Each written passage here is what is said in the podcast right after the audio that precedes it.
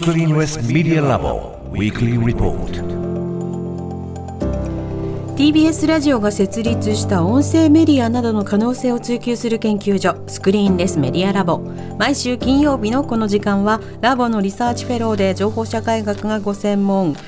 城西大学助教状況の塚越健二さんに最新の研究成果などを報告してもらいます。塚越さんも新環境よろしくお願いいたします。はい、よろしくお願いいたし移動のお。知らせがね、この4月、いろんな大学の先生がね、うんここに来ました、はいここに来ました、ここに来ましたって。状況、うんはい。すごい。ということで、塚越さん、いや、ニュー塚越さん、今ニュー塚はい、あの肩書きがね、はいちょっと変わってね。日はどんな話題ですか？はい、そうですね。今日なんですけれども、まあ、生活環境における騒音だったりとか、うん自宅の防音対策とか、あの新しい、せはい。新生活と音にまつわる話をちょっとしようかなというふうに思ってるんですよね。大事。はい、ん。あの4月から新生活始まったっていう人も多いと思うんですけれども、はい。引っ越したとかいろいろあると思うんですけれども、んあの騒音っていうのはまあ去年の今ぐらいにあの一回紹介したんですけれどもやっぱりメンタルヘルスにうん。騒音がねうるさいとメンタルヘルスに悪影響を与えるし、えー、と高あー血圧とか心臓発作脳卒中などのリスクも増えちゃうということなんですね。で通常ですね人は45デシベル以下だと静かっていうふうに感じるっていうことなんですけれども、はい。40デシベルがだいたい図書館の音と言われてますね。うん。で60デシベルを超えるとうるさいと感じるということで、まあ、60デシベルトイレの洗浄音とかっていうふうに、えー言われているんですけれどもまあいやいやいや音がねちょっとするという感じだと思うんですけれども、えーまあそれ以下にした方がなるべく寝る時とかはねなるべく図書館ぐらい40デシベルぐらいのがいいんじゃないのかななんていうことも言われたりしてまして、であとは最近あの騒音レベルを測るために無料のスマホアプリというのがあるんですね。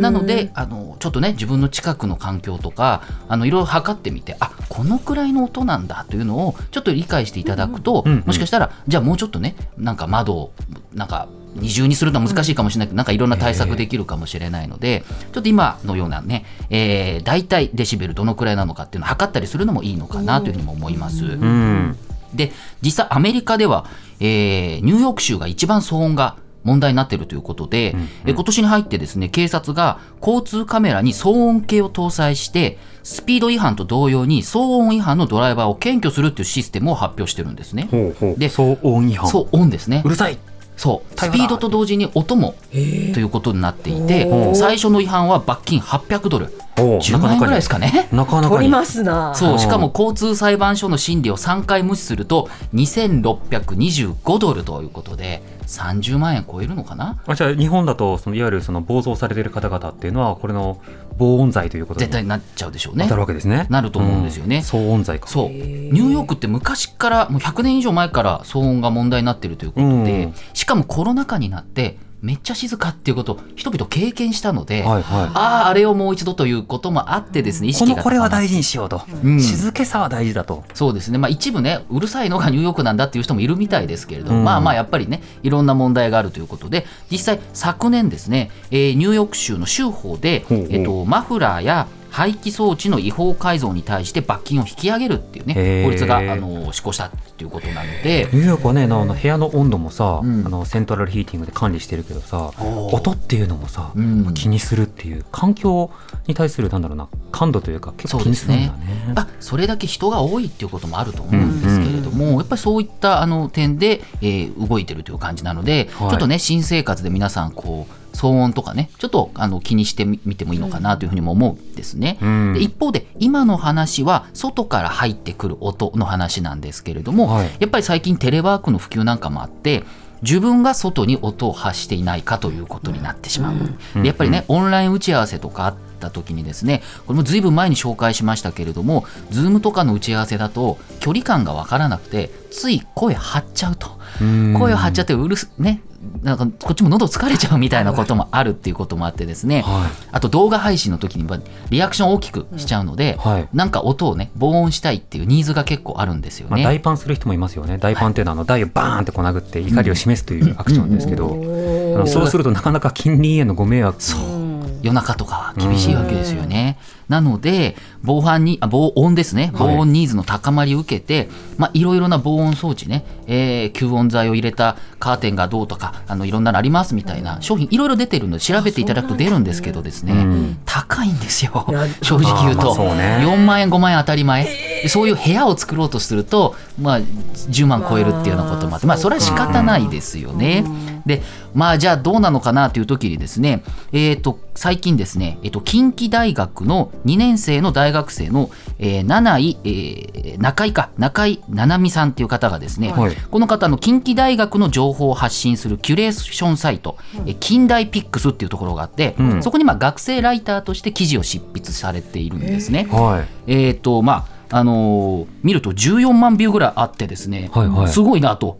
かなり 見られているなと思うんですけれども、うんうんまあ、学生さんがこの近畿大学のまあいろんな情報発信の一環であのライターをされているということなんですけれども、うん。この方軽音サークルにボーカルとして出演しているので、はい。歌の練習必要だと。あ自宅でね。ね、自宅で必要なんだけど、やっぱ音漏れということで、どうしようということで、えー、と近畿大学の教授で、えー音響お音響機器の専門家で騒音対策なども手掛けていらっしゃいます西村公信教授という方にインタビューして、うん。まあ、それも記事になっていてですね、アドバイスもらっていると。ほうほでう。この教授によりますと音防音っていうのはですね音を吸収する吸音と、えー外部に抜ける音を小さくする遮音の2つがあるということで、うんうん。あの吸音っていうのはやっぱり面とかいろんな素材で音を吸収するそうなんですけれども、はい。例えば音楽室にある穴の開いたなんか壁ありますよね、穴ボコボコボコっしててあれ、ゆえっと、有効ボードっていうふうに言うんですね。うん。有ってあるっていうふうにあの飛行の効かな、有効ボードっていうのもあるんですけど、ああいうのも、まあ、いろんな空気の圧縮みたいなことで音を吸収するっていうことあるそうなんですけれど吸も音の方だ。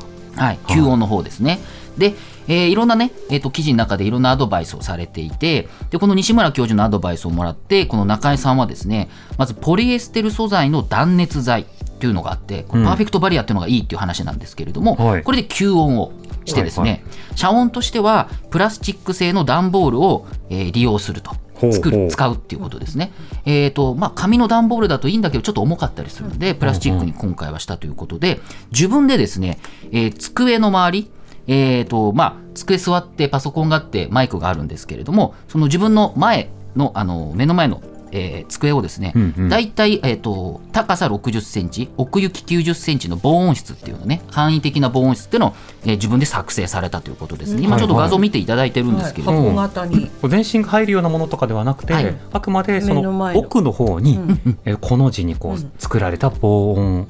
そうですね。壁っていうか防音壁の方にはいはい、そうですね、うん。うん自分のこう声出すところは開いていて、うん。あの自分の先の方ね、えー机の奥ら奥の方とかは、まあ、部屋になっているというかね、うえー遮断しているという場所になっているんですよね。でこれあの彼女自分で作ったところですね。吸音材とかプラスチックの段ボールテープとか費用1万3000円ほどだったということでそんなに高くはなかったと、まあこれとも歌歌うようなんでさらにちょっと大き大きくしたものだっていうことなんですけれども、はい。まあ、もうちょっとこう頑張れば1万円程度も作れるのかなと思いますけどこのくらい、うんうん。でまあ、作成は DIY なんで結構かかったみたいですけれども、はい。作るとで実際に音を、えー、と測定すると防音なしで会話すると最大最大74.7デシベルだったんですけれども、うんうん。防音ありにしますと56.4デシベルまで下がるので、ほうほう。まあ、18デシベルぐらい下がったっていう感じですかね。なるほど、結構違いますよね、うん。さっき言ったようにその40と60で、えー、と静かが40、うるさいが60なので随分変わってると。いうことだし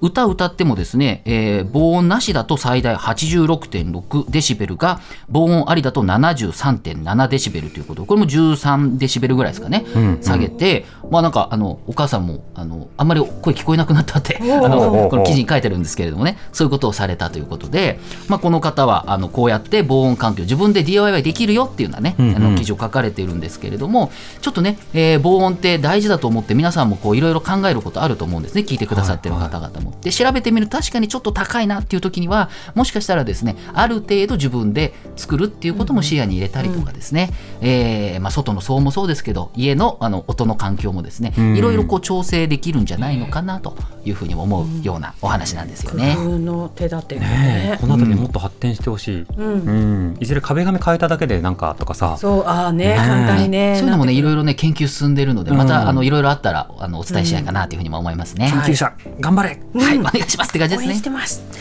塚越さんの今日の報告はインターネットのメディアプラットフォームノートでより詳しく読むことができます。放送終了後に番組サイトにリンクアップします。ぜひご一読ください。塚越さんありがとうございました。来週もよろしくお願いします。お願いします。スクリーンレスメディアラボウィークリーリポートでした。荻上チキ